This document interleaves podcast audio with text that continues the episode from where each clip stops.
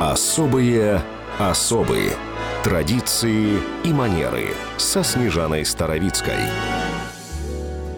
За мной, радиослушатель, и только за мной я приоткрою тебе дверь столовой самой привилегированной, самой дорогой школы в мире, подарившей Англии 20 из 48 премьер-министров, воспитавшей королей Непала и Таиланда, десятки военных генералов и, конечно, наследников британского престола принцев Уильяма и Гарри. А уж выпускникам, герцогам и баронетам, а также сыновьям шейхов не с числа. И танцы-подростки неплохо разбираются в делах государства и не боятся публичных выступлений. Разумеется, будущим правителям и мировым лидерам нужна серьезная подпитка. Что бросается в глаза?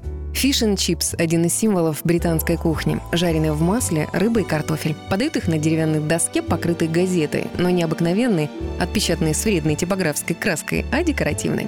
Еще один столб местной кулинарии, истекающий соком дымящийся ростбиф и йоркширский пудинг, разумеется, идеально приготовленные. Едят итанцы и курицу пери-пери, умеренно острое блюдо китайской кухни.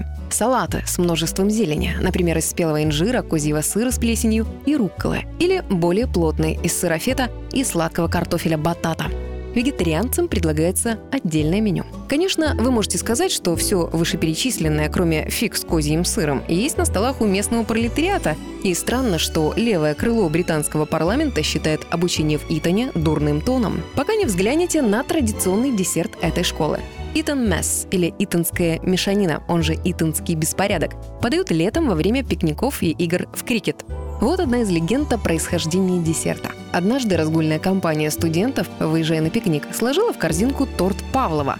С собой они прихватили собаку, которая незаметно для нетрезвых итанцев устроилась на крышке корзинки. Нежнейший воздушный торт Павлова превратился в раскромсанную мешанину из меренг, кусочков фруктов и самых лучших взбитых сливок. Идеально ровные торты, покрытые цветной мастикой, модные капкейки, а проще говоря, кексы с глазурью. Дурной тон. Во всем должна быть доля контролируемого безумия, иначе как потом управлять государством? Особые особые. На радио Вести.